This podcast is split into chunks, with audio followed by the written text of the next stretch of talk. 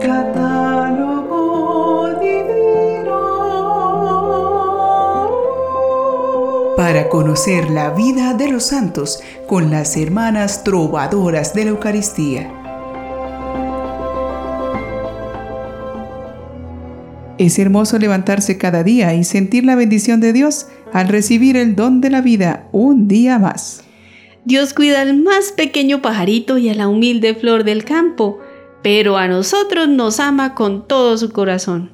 Esta es la gran noticia, y llenos de alegría por este anuncio, debemos seguir adelante con la confianza que todos nuestros esfuerzos por hacer el bien valen la pena. Ese es el secreto del optimismo de los santos, entender que todo tiene sentido si valoramos las cosas desde el amor que Dios nos tiene sintiéndonos amados primero es que podemos amar. Y de allí nos abrimos paso a la gran autopista para la santidad. Jesucristo, que es nuestro camino, nuestro alimento, nuestra fuerza. Así lo vivieron los santos, a los que en este día 17 de noviembre les invitamos a conocer en nuestro catálogo divino. En esta ocasión se recuerdan los siguientes bienaventurados.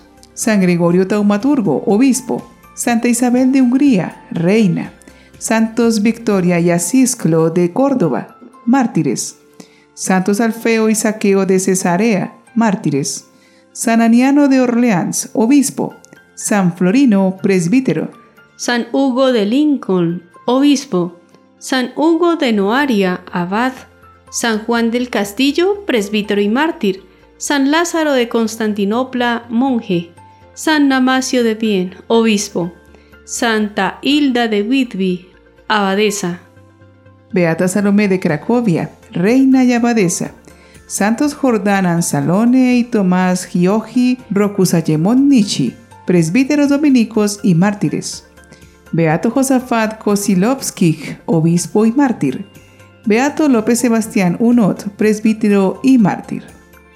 En este día miremos de cerca la vida de un santo que se valió del arte para evangelizar y que hizo de su labor una catequesis hermosa para transmitir la fe y unir a los creyentes, aunque fuera duramente perseguido por ello. Él es San Lázaro de Constantinopla. Se cree que San Lázaro nació en el año 810 en el antiguo imperio bizantino que tenía por capital a Constantinopla. El santo era de origen házaro, un pueblo de la actual Turquía. Hacía parte de una familia pagana en Georgia, al lado del monte Cáucaso. Sabemos que Lázaro llegó muy joven, casi niño, a Constantinopla. Fue en esta gran ciudad en donde abrazó la fe cristiana y lo hizo en uno de los monasterios más fervorosos de cuantos visitó por aquellos sitios.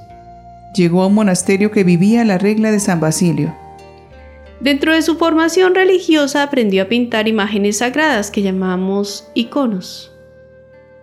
Este era un arte que era motivo de alto honor en los claustros, por la gran espiritualidad que debía cultivar el artista para que la imagen fuera un canal de vida espiritual para quien lo observara. Se decía que Lázaro era virtuoso, lleno de amor a Dios, a Cristo, un gran asceta, hombre de oración y desprendido de las vanidades del mundo, ejemplar por su autocontrol, disciplina y generosidad. Surgió entonces una política imperial que prohibía la producción de imágenes sagradas durante el reinado del emperador Teófilo y que fue apoyada por el patriarca Juan VII de Constantinopla o Juan el Gramático, quien fue patriarca entre los años 837 y 843. Esta etapa se llamó Guerra Iconoclasta, impulsada por una herejía que decía que orar con las imágenes era adorarlas en vez de a Dios. Esta lucha se propagó más de 50 años. Los monjes no daban abasto para restituir las imágenes que destrozaban en los templos. Lázaro fue perseguido por orden del emperador Teófilo, ya que por su oficio hacía imágenes religiosas. Aunque al principio quisieron detenerlo por medio de halagos y sobornos, el santo no cedió a la presión. Lázaro se negó a dejar de pintar y destruir sus pinturas, por lo que fue puesto en prisión y torturado. Después de un duro interrogatorio, Lázaro fue apaleado hasta quedar inconsciente. Dado por muerto, fue arrojado a una cloaca. A pesar de ello, sobrevivió y volvió a pintar y restaurar imágenes destruidas por los iconoclastas. Teófilo, cuando se enteró de esto, se sintió humillado y mandó que quemaran las manos a Lázaro con herraduras calentadas al rojo vivo, como lección pública para todos los que se atrevieran a desobedecerle. La emperatriz Teodora, cuyas virtudes se pusieron a prueba por la impiedad de su marido, aprovechó esta circunstancia para hacer que dejaran en libertad a Lázaro. La emperatriz Teodora, la esposa de Teófilo, que era de origen armenio como Lázaro, veneraba en privado las imágenes religiosas y pidió a Lázaro que perdonara a su esposo y rezara por él. Ella le ayudó a esconderse en el monasterio de San Juan Bautista, en la costa asiática del Bósforo. Allí fue donde se curó y volvió a pintar, y como una muestra de su agradecimiento pintó un hermoso cuadro con la imagen del santo precursor. Esa pintura, muy estimada, fue el instrumento de que Dios se valió para obrar muchos milagros. Al morir Teófilo en el año 842, la emperatriz Teodora y su hijo el emperador Miguel III restablecieron el culto a las santas imágenes, hicieron volver del exilio y salir de la prisión a todos los que habrían sufrido castigos por esa causa. Lázaro pintó en el 843 el famoso Cristo Chalkites sobre la puerta Cholk o puerta de bronce del gran palacio de Constantinopla, la imagen del Salvador, y la expuso a la veneración pública. Y después ya no pensó más que en santificarse en el retiro de su monasterio y en ejercer su ministerio de sacerdote, sacramento que le fue conferido por entonces. Posteriormente fue llamado a Roma por el Papa para que trabajara como artista y viajó a la ciudad eterna en dos ocasiones. En el año 856 fue enviado a Roma como embajador de Miguel III, hijo de Teófilo y Teodora. Esta ejercía la regencia ante el Papa Benedicto III para consolidar la concordia y la unidad de toda la Iglesia. Al tiempo que cumplía con su misión, San Lázaro hacía gestiones ante el Papa para buscar los medios de afirmar la fe católica, hacer que desaparecieran los restos de las herejías y propiciar la unión de las iglesias. Las otras actividades de este santo monje no fueron registradas. El resto de su existencia transcurrió en la quietud del claustro y de nuevo viajó con la misma misión en el año 867, aunque murió en Gálata, Turquía, antes de llegar a su destino. San Lázaro de Constantinopla fue declarado confesor y santo por la Iglesia Ortodoxa y mártir por la Iglesia Latina.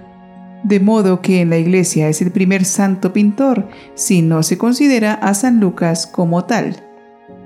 Se le enterró en el monasterio de Evanderes en las cercanías de Constantinopla. Lázaro quería dejar impresa la imagen de Dios para que los fieles no olvidaran su presencia y vivieran dignamente ante Él.